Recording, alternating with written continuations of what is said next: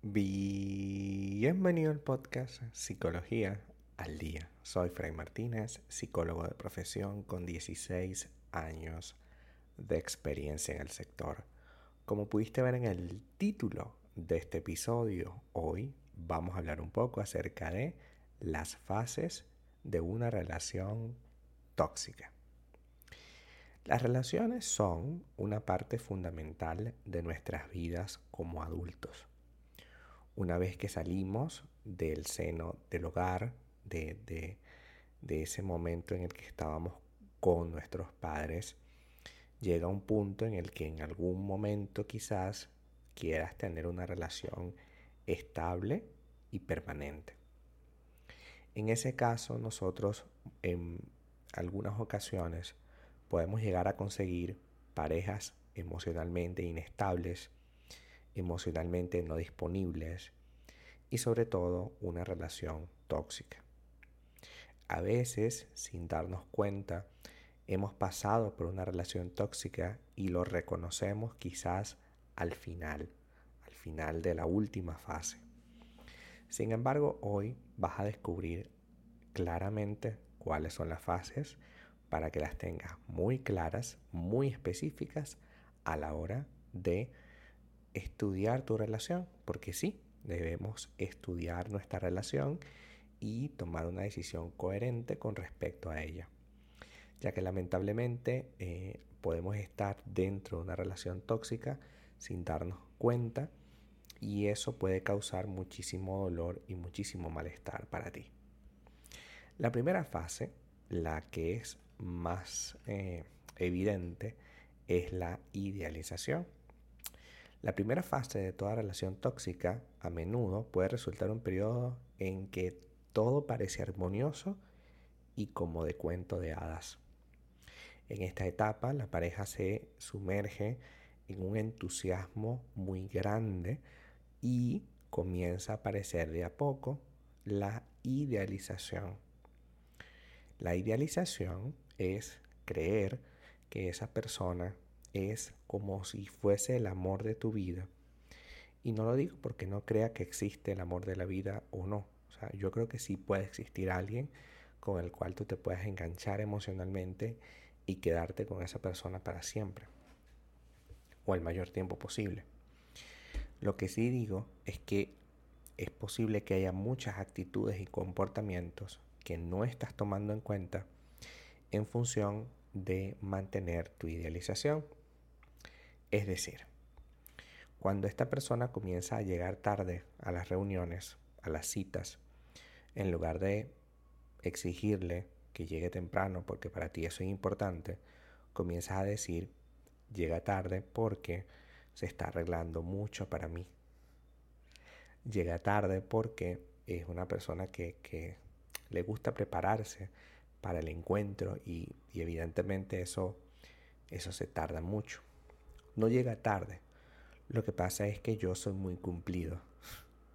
De esta manera lo que estamos haciendo es justificando su forma de ser, que me molesta, pero la justifico para no tener que confrontarla y poner un límite, ya que en la etapa de idealización creemos que si pongo un límite, algo malo puede pasar. Y esto es la punta del iceberg, ¿no? Pero en realidad más adentro de todo eso están comportamientos tóxicos como es mm, agresivo o agresiva.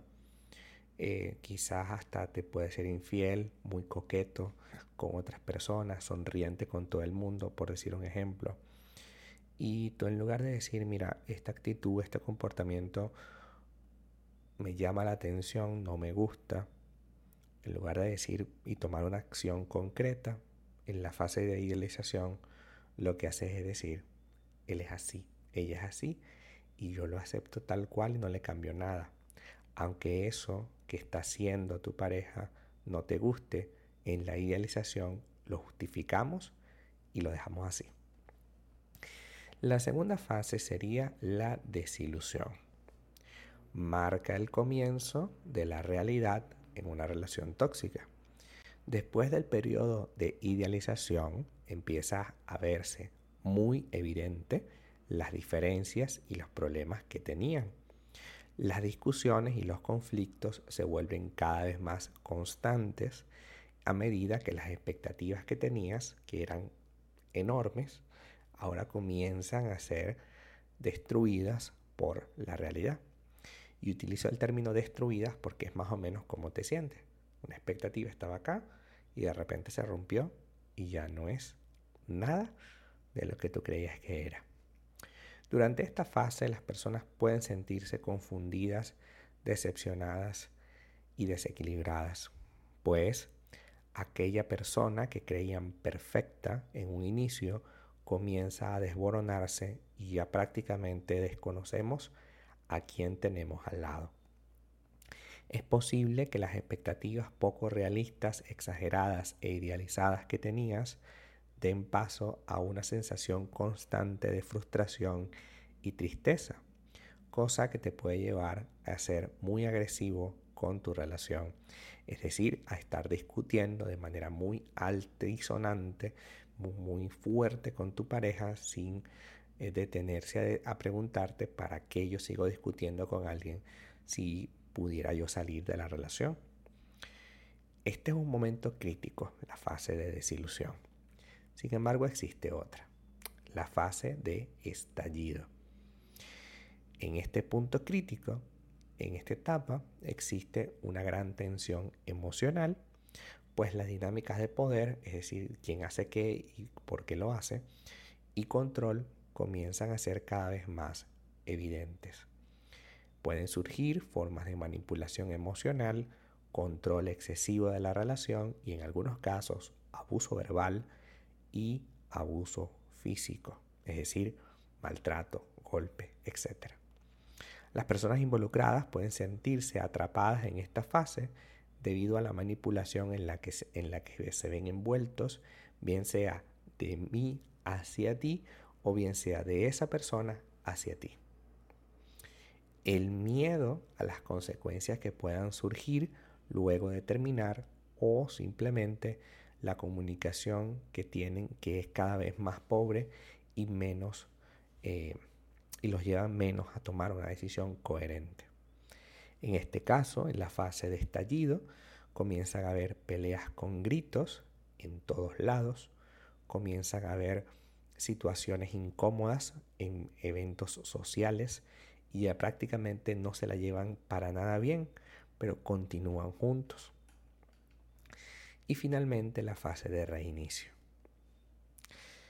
Eh, en la fase de estallido comúnmente vemos la, la, fase de se acabó, esto ya no más, me voy de la casa, ¿no? En el estallido ocurre eso.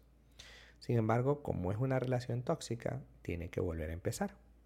Después de todo ese tiempo de discusiones intensas, después de problemas evidentes de comunicación, de abuso, maltrato, etc., pareciera que vuelven a reconciliarse y vuelven a encontrar la paz.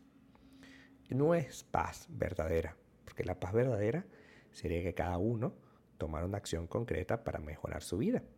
En realidad no es una paz concreta, en realidad es una reconciliación que alivia los síntomas y que mantiene la relación para volver a empezar con el ciclo. Es decir, en esta reconciliación luego comenzamos a idealizar, Luego comenzamos a desilusionarnos nuevamente porque sabemos que no es como lo creíamos siempre. Luego vuelve a haber otro estallido, terminan y vuelven a empezar. La idea es que este ciclo continúe constantemente porque es lo que alimenta la relación. Vivimos dentro de una relación tóxica con la esperanza de que algún día esto sea diferente y sea mejor de lo que es hoy. Si eso te está pasando, toma control de tu vida. Hasta acá nuestro episodio del día de hoy. Muchísimas gracias por quedarte aquí hasta el final. Si deseas saber más sobre mi contenido, www.fraymartinez.com. Para consultas online, www.fraymartinez.com y también sígueme en mi Instagram, arroba fraymartinez20. Muchísimas gracias y hasta el próximo episodio.